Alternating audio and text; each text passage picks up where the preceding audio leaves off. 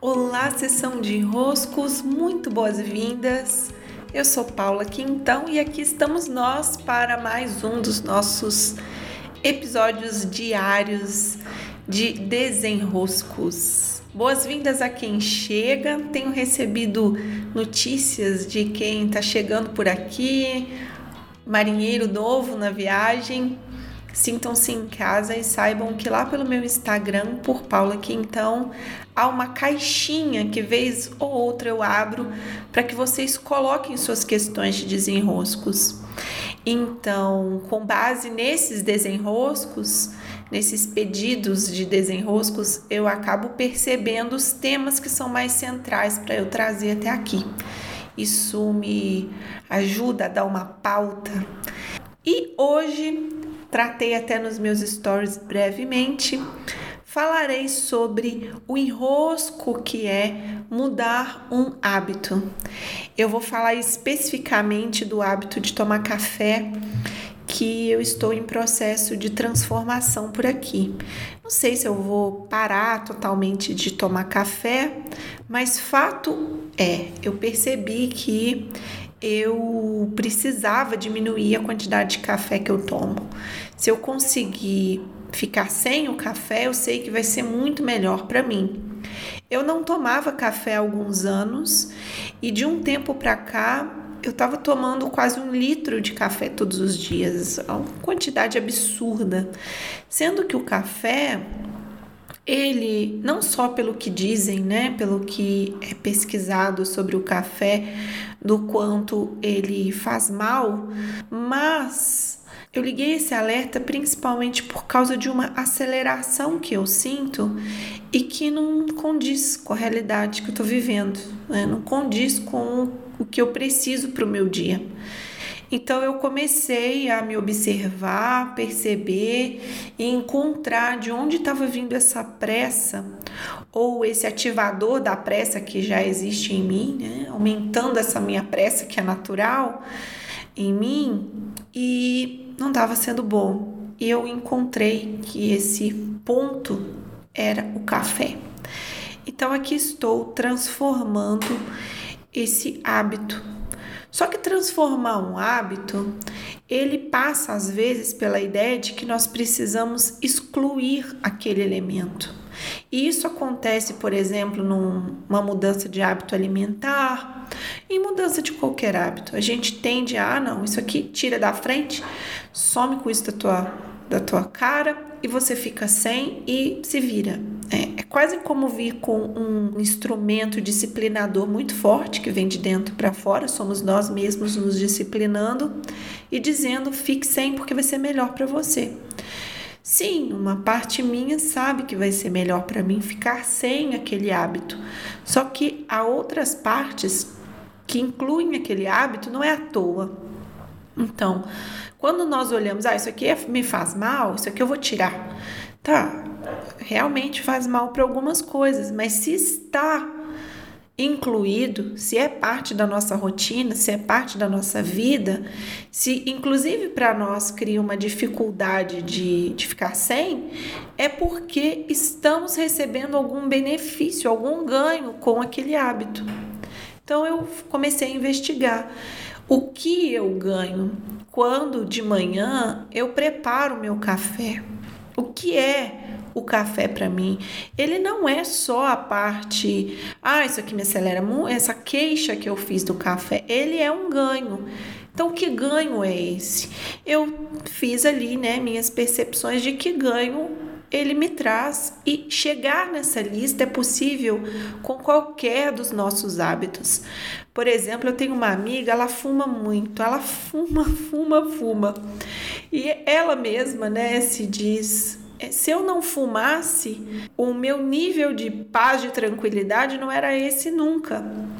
Ela tem uma cena engraçadíssima. Ela foi a um médico e o médico disse a ela: Olha, seus exames estão ótimos para sua idade. Ela já olhou e falou: ah, Já começou mal falando que os exames estão ótimos para minha idade. e ele diz: Se você não fumasse, ia estar tá melhor ainda. E ela olha para ele e diz: se, você, se eu não fumasse, você acha que os meus exames iam estar tá bons assim? O que, que ia me acalmar para eu conseguir manter meu corpo, minha mente são, são a ponto dos meus exames estarem bons? É claro que ela sabe que há efeitos muito negativos do cigarro dentro do corpo dela, mas para ela o ganho é superior. Então ela escolhe continuar com um hábito. E eu trouxe o cigarro para um, ser até um exemplo mais extremista de que se a gente quiser listar só coisas ruins para um hábito, não dá.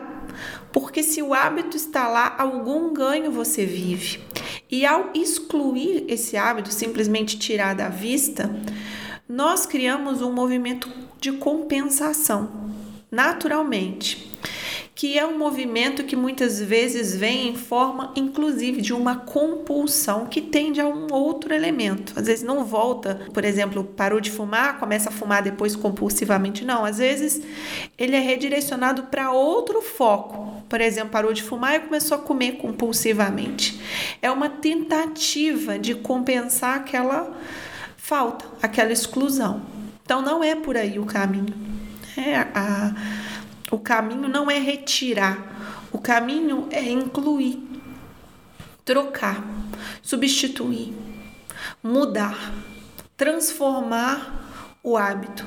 E como que nós transformamos um hábito? Colocando outro no lugar dele que talvez tenha elementos que sejam tão positivos quanto aqueles que você busca no hábito que quer ser transformado. Então a gente precisa chegar na lista do o que, que eu ganho com esse hábito. O que, que eu ganho? Então, para mim, o café, ele acaba me levando à cozinha dos meus pais de manhã. Eles que tomavam café, eu não tomava café. Então, de manhã, quando eu chegava na cozinha, minha mãe já tinha preparado o café, isso na infância, na adolescência principalmente. O cheiro já estava em todo o ambiente. Esse cheiro do café, essa presença dos meus pais naquele momento, acaba sendo retomada quando eu preparo o meu próprio café.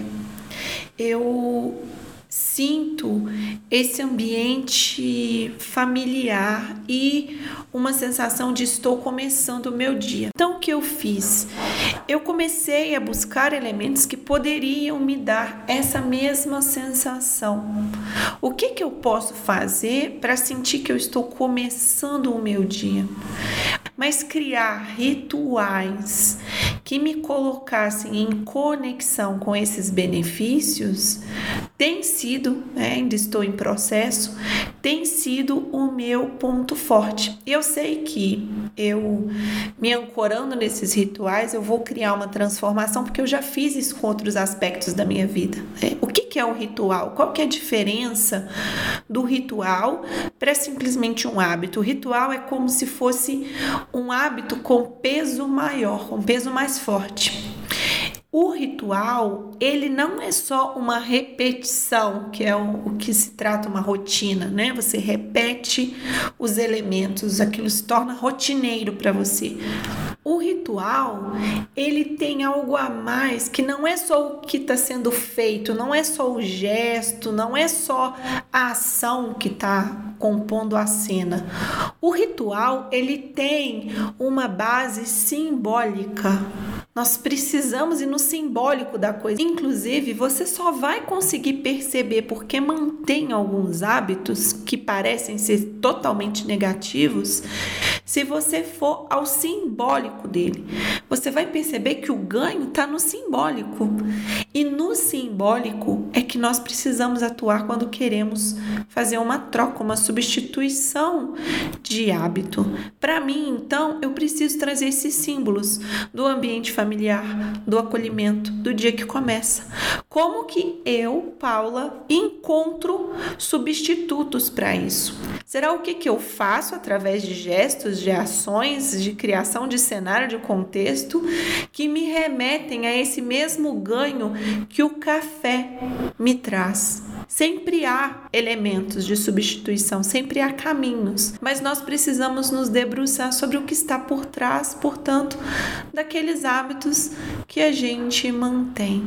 Com isso, acredito que os auxilie bastante em desenroscos. Começamos ontem, através do solstício de inverno, esse período invernal de três meses, e eu costumo usar as estações para ter algum hábito que eu queira transformar, e aí por três meses eu me dedico a eles. Talvez por aí seja uma sugestão também. Encontro você no próximo podcast. Muitos beijos e até!